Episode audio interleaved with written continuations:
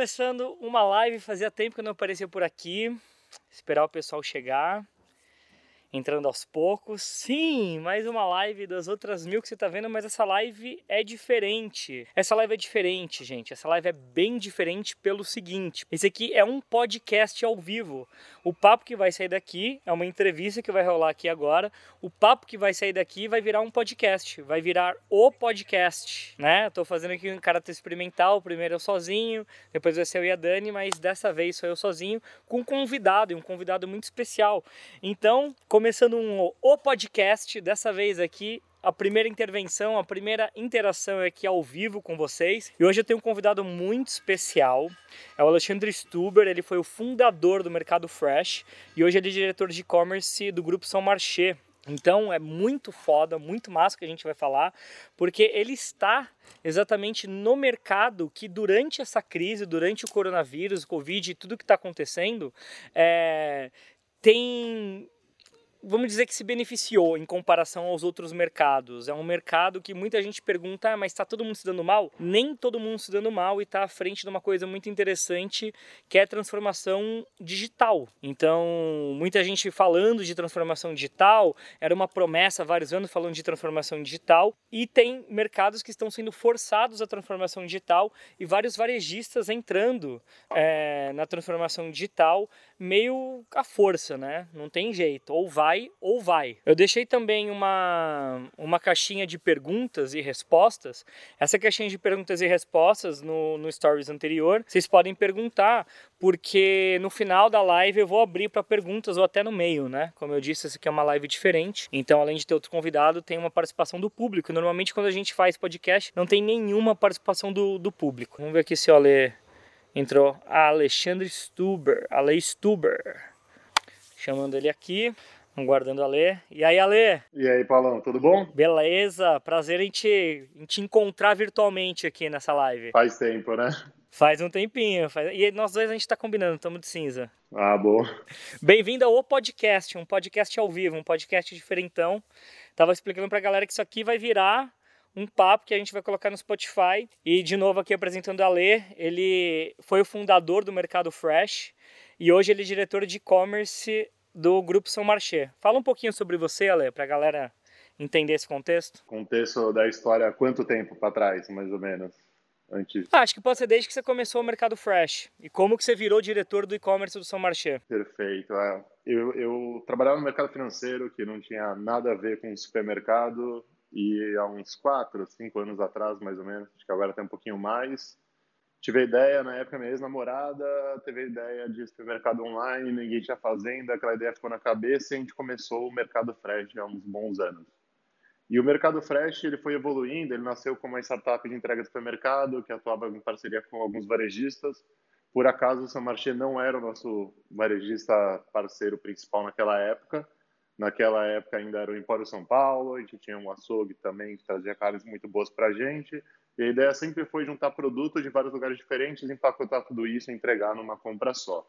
Então, acho que hoje o pessoal deve ver é, que a RAP, por exemplo, tem lá para escolher como, como madura você quer sua banana. A gente começou isso lá no Mercado Fresh, lá atrás, que hoje em dia alguns outros copiam, que a ideia sempre foi que tivesse qualidade nos perecíveis, porque sem qualidade no perecível, a pessoa nunca ia fidelizar no online, né? E daí a gente começou aquilo lá, que depois o São Marché acabou, acabou, se interessando. Em maio do ano passado a gente começou lá, em agosto a gente lançou no, no São Marché. O Mercado Fresh virou o e-commerce do São Marché, com o mesmo modelo de negócios, mas daí atuando exclusivamente com uma rede só, todos os produtos vindo de uma rede. Para quem não sabe, o São Marché a gente tem três marcas hoje, né? O Italy, a gente tem uma joint venture com os italianos, o Italy, é, 40% dele é nosso, e a gente tem o Italy aqui no Brasil em São Paulo, hoje em dia é a única unidade que a gente tem é, o Empório Santa Maria e nós temos agora 19 lojas do San Marché, dando 21 lojas no total e estamos abrindo nossa próxima loja agora no Shopping Vila Lobos no meio do ano, que o Covid mudou um pouquinho o timeline de abertura também, né? Como vocês devem imaginar, a gente tem loja em shopping e tem loja fora.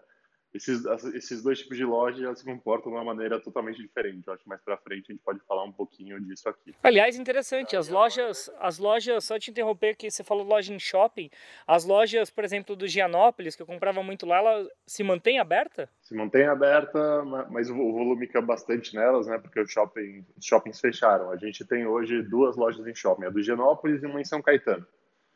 E, e, agora a gente tem uma série de estratégias que a gente vai fazendo exclusivamente para esse tipo de loja para dar conta dessa mudança. Porque apesar delas estarem abertas, muitas pessoas não sabem que elas são abertas porque o shopping parou de funcionar. Não sei como vocês, por exemplo, estão fazendo agora. Estão indo no Marché de Ginópolis ainda ou não, Marcos? Não, porque eu não estou em São Paulo. Mas é muito interessante você falar isso do... do de entregar o, o, produto fresco, né? Porque essa é uma parada que, apesar, enfim, de você. Calma, vamos terminar isso. Você vendeu a, o mercado fresh para o São Marché? Isso.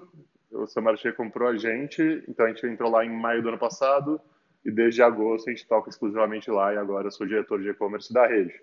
E é algo bem interessante, porque a gente tinha um plano, imagina, a gente tinha um business plan lá, um plano de negócios de vários anos, ser X% das vendas, que o Covid fez foi puxar esse plano para ontem. Acho que qualquer pessoa que falar que estava preparado para o Covid está mentindo, porque não tinha ninguém preparado para o Covid. Não tinha ninguém. Cara, eu estava lendo um livro do, do Taleb, O Antifrágil, e ele escreve muito esse livro baseado na crise financeira, 2007, 2008, ali naquela época. E eu nunca tinha lido. Você lê agora, parece mais atual do que nunca, porque na verdade nunca ninguém está preparado para nenhum evento dessa magnitude. E mesmo que a gente não esteja preparado, ele sempre acontece de tempos em tempos. Então a gente fala da gripe espanhola como se fosse um puta passado distante, mas é um passado relativamente recente. E é muito maluco porque é isso que você falou, várias coisas que a gente pensava que iam demorar 3, 5, 10 anos, que só quem está muito dentro do mercado digital está falando, é assim, ó, um mês é isso, é agora. A gente tem que virar isso agora. Eu acho importante vocês explicarem o que é o Saint-Marché, porque é. a gente falando aqui quarentena e vocês de loja aberta, o Saint-Marché é um supermercado. É, vamos explicar o que é Saint-Marché. Saint-Marché é um supermercado, não é que está com loja aberta. Você está comendo, eu estou comendo, a lei está comendo e todo mundo está comendo, porque tem gente produzindo comida, tem gente empacotando comida, tem gente fazendo a logística, a distribuição de comida e tem gente vendendo comida. O mercado é a última ponta da cadeia que vende comida. Agora, uma coisa interessante, a gente já vai entrar em transformação digital, mas primeiro grocery, que são os, os produtos frescos. A não ser um público muito nichado específico, estava tendo esse hábito de comprar produto fresco. Agora, na quarentena, a gente quer fruta, quer legumes, quer é, ervas, alface, um monte de coisa que normalmente essas eram as coisas que as pessoas evitavam comprar em delivery. Por várias questões. Ah, eu não consigo ver se a fruta tá boa, a qualidade do produto, eu desconfio que vai chegar tudo murcho. E pelo que a gente estava conversando por WhatsApp antes, você me disse que já representa 20% da compra é, do tamanho do mercado grocery, que é, é o, o produto fresco só tinha essa penetração na Coreia do Sul. É isso? Então, quando você pega o mercado de, de online grocery geral, que no Brasil a gente estava em torno de 3% do mercado do Brasil todo comprando supermercado online o que é algo muito baixo. Então, você pegava, tinha dois mercados que a gente sempre olhava para fora, muito mais avançados do que isso. Então, um deles foi era a Coreia do Sul, onde mais de 20% das pessoas já compravam supermercado online. A China, eu não tenho o dado exato deles, mas também já estava bem na frente nessa parte, com Alibaba, com JD, eles são muito mais avançados com a gente, penetração de smartphone, de, de mobile commerce, das compras por celular. E a Inglaterra, que começou lá antes da época da bolha.com de 2000, que tem alcado muito grande, que puxou os outros players grandes do mercado, a Tesco, etc., para irem para online mais rápido, porque eles começaram como um, o que a gente chama de pure player, que é o cara que não tem loja física, que é só um player online. Mas pela Tesco, pela Ocado entrar no mercado, ela, ela puxou a Tesco, Sainsbury, Morrison, os outros grandes da, da Inglaterra para lá. Na Inglaterra, você tinha um pouco mais de 10% comprando online. Só que é um outro mundo, porque você pega a Inglaterra, a Inglaterra é o mercado do tamanho de São Paulo, em termos de densidade, tamanho, etc., a Inglaterra toda. Sempre quando a gente vem fazer isso no Brasil, a dificuldade é muito maior. Não tem nenhum outro país do mundo, acho, que se enquadre com as complexidades do Brasil em termos de logística e tudo que a gente tem que fazer para espalhar um serviço desse nacionalmente, né? Então, acho que o que o pessoal mais conhece aqui é a RAP, não sei se todo mundo sabe, mas o iFood entrou nessa parte do supermercado agora há algum tempo. É, a, a, Uber entrou e está operando no Brasil com o Corner Shop, que era o principal concorrente da Rappi, que eles compraram e vieram. E agora, fora o Carrefour, o Pão de Açúcar, que está nisso, Pão de Açúcar desde a época dos anos 2000 ali, do comecinho há muito tempo, e agora está todo mundo vendo como que se readapta e muda todo o modelo de negócio. Não só o modelo de negócio online, mas a maior parte dos players se apoiam que nem a gente, pegando produtos das lojas. Então você usa a loja como mini centro de distribuição nas que você está atuando. E quando esse volume cresce, que nem com Covid, só para vocês terem ideia, hoje a gente está fazendo cinco vezes o volume do que a gente começou a crise. E mesmo assim, a gente ainda vai, vai aumentar mais duas vezes o tamanho que a gente está hoje. Ou seja, a gente vai ficar dez vezes o, o que a gente começou a crise em, nas próximas duas, três semanas. Tem demanda para mais do que isso. Então, mesmo a gente, o Pão de Açúcar, o Mambo, todo mundo, a RAP, está crescendo a, a, quantidade de funcionários, readequando modelos, readequando lojas, porque quando você vende muito mais uma loja, imagina uma loja que vendia 100 reais, 100% do que ela vendia. A loja começa a vender 30, 40, 50%. Então a gente esperava que a gente fosse virar igual a Coreia do Sul, com 20% das vendas online, uma questão de 4, 5 anos. Agora, meu chefe, o Vitor, que é o fundador do Marché, ele fala: vamos fazer 5 anos em 0,5, porque esse é o plano. Isso é tanto que mudou essa aceleração. A gente, tá, a gente vai estar tá batendo perto de 20% das vendas totais do grupo no online agora. Mesmo, é, e, e, isso 20% com as lojas vendendo mais do que vendiam antes da crise. Então, as lojas estão vendendo bem mais que antes da crise, mesmo assim, online está chegando agora, nessas próximas duas semanas, em 20% do grupo todo. Só para vocês saberem, online pega a gente, pega a RAP também, que opera com a gente tem três players pegando. Com Agora, Italy, a gente opera com iFood. Tem uma coisa muito curiosa, porque a Europa está um mês à frente do problema. Estando um mês à frente do problema, ela também, também é um mês à frente da solução. Né? Então, eu lembro logo que começou a, a, a, crise, né, a quarentena, eu vi uma entrevista uh, de alguém do, do GPA, que eu não lembro quem era, falando sobre a experiência francesa, de várias coisas que eles aprenderam, né? E que, por exemplo, algumas melhores práticas que eles falaram, eles não vão aumentar o preço de nada, como o grupo GPA, eles apenas tiraram promoções, só tirando promoção, eles já aumentavam muito a lucratividade e o faturamento como um todo da, da empresa. É, eles têm horários específicos é, para senhores com mais de 60 anos fazer compras. É, então, algumas experiências de compra e de aprendizados que eles tiveram para se posicionar como uma marca séria e não uma marca aproveitadora, né? Porque é isso, é, é o mercado que está crescendo e é uma linha tênue até onde você vai. O, quais são os aprendizados que hoje, eu li isso daí há mais de um mês, que hoje estão tendo lá fora e que você está pegando pro, como, como aprendizado para o seu marché e aplicando? Qual que é o próximo passo? O que, que vai acontecer? Vai continuar essa velocidade de crescimento também? Porque também o que, o que ele analisava ali naque, naquela, naquela matéria é que as pessoas, no começo da quarentena, elas faziam compras grandes, né? Assim, com medo do, do colapso total do mundo, uma coisa meio de sobrevivencialismo. E aos poucos as pessoas começaram a fazer compras semanais, menores, para, enfim, o que normalmente o europeu faz, né? Ele não pega mais do que cabe nas mãos. E antes disso eles estavam fazendo compras com o carrinho cheio. Tem mudado também, são várias perguntas. Quais são os próximos passos? Se tem aumentado ou diminuído é, a, a quantidade de compras e se o perfil de compra tem mudado. Se era muito e agora passou a, a, estabilizar, só que ser constante. A primeira semana do Covid, o mercado veio essa parte, eu acho que é um pouco a reação das pessoas de pânico. Eu não sei o que, vou, o que vai acontecer. Então, na primeira semana, a gente vendeu mais ou menos, durante uma semana, o dobro por dia do que a gente vendia normalmente, do que é um volume menor. E não foi só assim com a gente, foi com Pão de Açúcar, com Mambo, com todo mundo. Foi aquela época do pessoal estocando papel higiênico, que veio até a piada, porque o pessoal está pondo tanto papel higiênico se, se é um vírus? O que, que eles vão fazer com tanto papel higiênico? Mas isso é um pouco a parte emocional das pessoas, do nosso lado humano e racional, do medo quando a gente não sabe o que vai acontecer, né?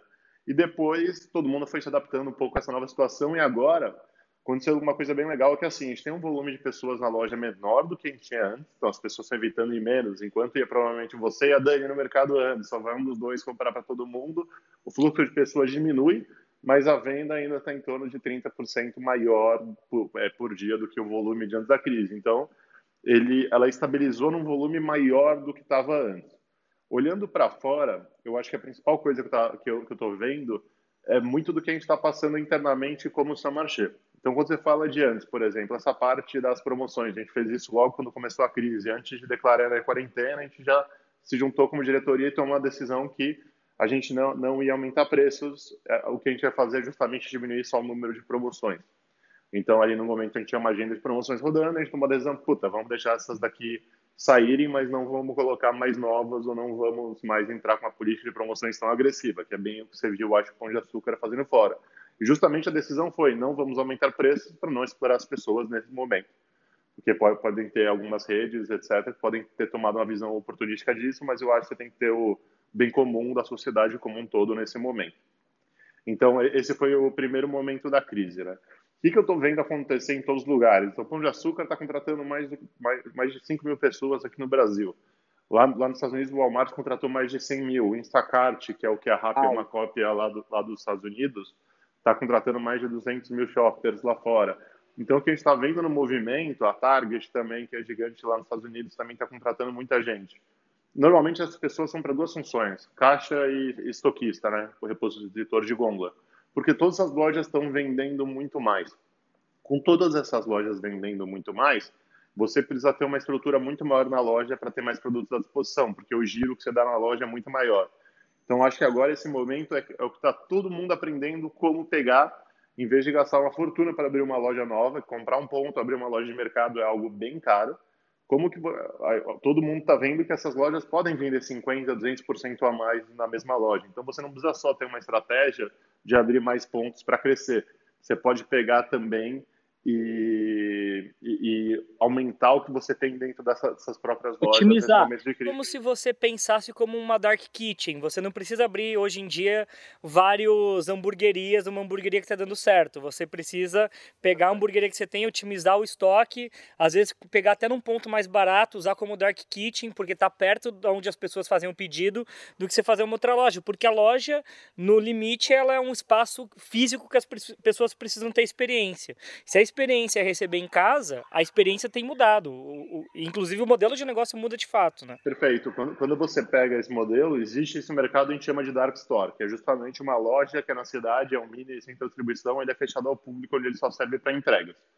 No Marché, a gente não, ainda não opera assim com esse tamanho. E o nosso plano, que era ter isso daqui a alguns anos, já puxou talvez para a gente começar a ter isso talvez no ano que vem já, né, nesse modelo, que é um pouco isso do, do você adiantar a curva de mudança de mercados e de hábitos das pessoas, né, que num momento desse, o que você demorava, era muito difícil convencer a pessoa a experimentar, as pessoas vêm por elas mesmas nessa mudança. Quando você pega, por exemplo, nos Estados Unidos, não sei se todo mundo sabe, mas a Amazon comprou a Whole Foods, né, que é uma rede de supermercados. E a Amazon é muito forte em grocery, a parte que ela mais investe hoje em dia. A Amazon pegou algumas lojas do Whole Foods e fechou para o público e transformou em dark stores para dar conta, principalmente nos epicentros, onde a maior quantidade dos pedidos online estava vindo.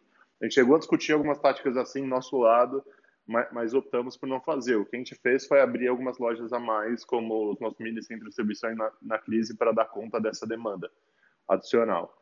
E, e, esse modelo eu acho que vai vir cada vez com mais força, que ao invés do modelo normal, você tem um centro de distribuição lá no interior. Você vai pegar lá Castelo Branco, vamos supor, aqui em São Paulo, daí você vai vir lá com a carga e entregar.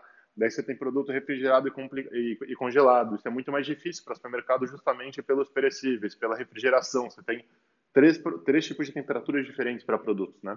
Quando você tem isso, você precisa ter uma frota refrigerada congelada. Então todo mundo opta pelo outro modelo, que é ter mais centros de distribuições, em vez de ter um grande, mas dentro da cidade, que são as dark stores, que são espalhadas por, por, por São Paulo e que dão conta disso. Hoje em dia, daí você consegue entregar sem uma frota de refrigerado congelado. Eu acho que esse é o ponto mais difícil do modelo que a gente, todos os concorrentes, estão indo para fazer. Como é que você faz a entrega? A gente faz entrega com motoristas de Uber, etc. Assim como esse cara pode se cadastrar no Uber para fazer uma entrega, ele se cadastra com a gente, esse motorista, e daí ele pode fazer uma entrega. Então a gente faz, a gente faz to, toda uma logística, uma roteirização para o pedido congelado sair direto da loja e direto para sua casa tem um raio em volta cada loja atende para isso não ficar muito longe, não demorar ali mais do que uma hora para o seu pedido chegar em nenhuma hipótese, mesmo que tenha é, só produtos refrigerados, como que é a embalagem para isso. Então, é um modelo totalmente, eu acho, diferente do normal. E isso faz esse mercado ao mesmo tempo ser tão difícil que eu acho que empreendedores que nem eu gostam tanto disso, que são pessoas que gostam de resolver problemas difíceis, né? A gente fala, se fosse para fazer o fácil, a gente não tava aqui. Muito foda.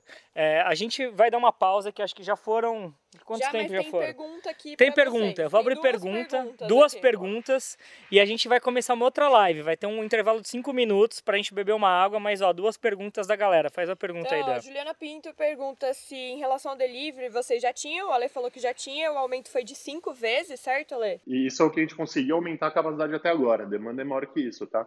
Toda semana a gente está abrindo entregas novas e assim que a gente abre, em questão de horas, lota tudo. É um absurdo. Não, o Ale, ele manda, ele manda em grupo de WhatsApp, vai abrir mais tantos slots, espero que vocês tenham sorte. Ele dá risada da gente que quer comprar comida. é isso que ele está fazendo.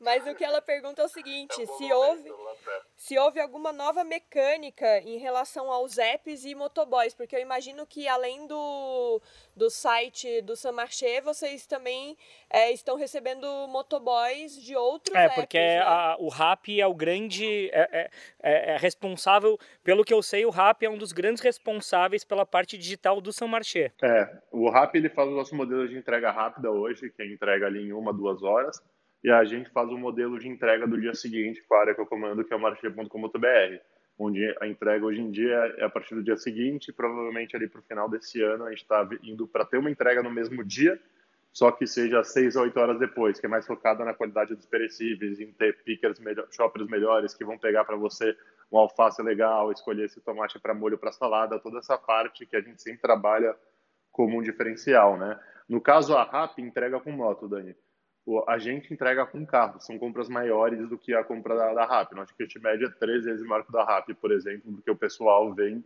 comprar com a gente aquela compra semanal, é a compra de reposição que a gente chama, que é você quer a fruta, a verdura, etc. E normalmente esse tipo de produto a maior parte das pessoas não confia tanto no modelo no modelo que nem o da RAP, por exemplo, para comprar esse tipo de produto. Então a gente vai bem nesse foco diferencial. Então nossos são motoristas que a gente usa com carro mesmo, gente entregando com o carro porque são pedidos grandes que não cabem numa moto. É muito foda. Eu queria até convidar quem está aqui na live é, e quem está aqui no podcast, ouvindo o podcast agora, entrar no site do São Marché, porque é, a experiência de compra de produto fresco é muito diferente. Então você vai comprar banana, ele tem a opção se quer a banana mais verde, mais madura. Aí você falou tomate, qual tipo de tomate que é. Ele é muito detalhado, é, as variedades e, e como você quer o seu produto, né? Porque eles entendem que o mesmo produto, dependendo de como ele tá, né? Se ele tá mais verde ou mais maduro, ele serve para preparações diferentes as pessoas procuram assim. Então é uma experiência e acho que essa que é a grande vantagem do São Marché e acho que tem esse protagonismo nessa área, porque a Mercado Fresh era isso, a internalização do Mercado Fresh dentro teve um grau de especialização em grocery, em produto fresco muito acima da média do mercado. Então é aquela coisa, às vezes você está simplesmente na hora certa, no momento certo. Eu imagino, é isso que você falou no começo, ninguém imaginava isso acontecer, mas quando aconteceu vocês estavam preparados, né, para isso. Isso que é que é muito foda. Isso veio uma história de anos desde o mercado fresh. Todo mundo fala, porra, agora está do lado certo do mercado no meio da crise, né? A gente sabe que tem indústrias que estão sofrendo, mas isso tudo, para a gente conseguir estar tá aproveitando muito bem isso agora, são todos aqueles anos de trabalho desde o mercado fresh, em tudo que a gente montou. Isso daí que está falando da personalização não surgiu do nada. Na época eu comecei o mercado fresh, que ele era só um PowerPoint. Entrevistava aqui em Moema, onde eu moro, eu ia no, na Starbucks, entrevistava cento e poucas donas de casa, vendo o que, que seria o diferencial, o que ela faria foram dessas conversas que veio o insight da personalização, não era uma ideia que tinha, né? Isso foi sendo criado, ouvindo o consumidor e vendo justamente foi a parte de açougue, que eu tinha uma pergunta que era, por que, que a dona de casa vai no açougue comprar a carne dela e não vai no pão de açúcar onde for, porque a carne vem do mesmo distribuidor ali, vai ser a JBS, etc, que vai trazer a carne para o mercado, é a mesma carne de um açougue.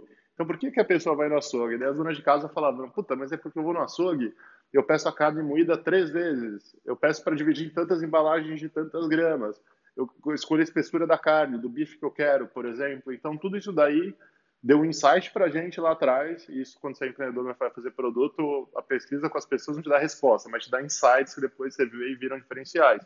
E daí a gente criou isso, você escolhe, puta, eu quero 200 gramas de peito de peru em duas embalagens de 100 gramas, você pode escolher no site, pode escolher se quer uma, uma fatia mais grossa ou menor, quantas vezes moídas que é sua carne e assim por diante.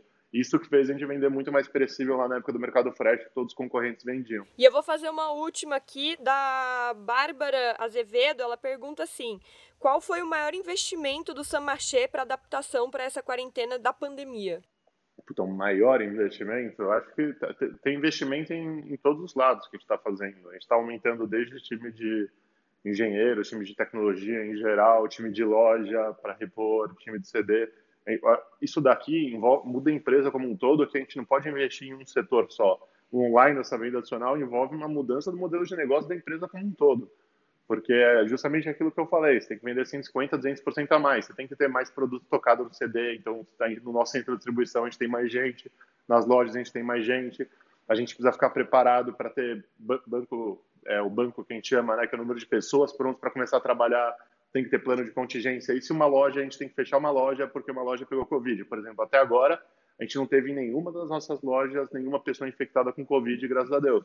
Mas se tiver, a gente tem um plano de contingência para mudar todos os funcionários de uma loja do dia para a noite. Você tem que pensar em todos esses detalhes. Você tem que falar mais com fornecedores de indústria, porque os produtos começam a vender mais do que vinha. Não é só a gente também que não está pronta. A indústria lá também não está pronta para vender muito a mais quando muda muito o padrão de compra de um produto.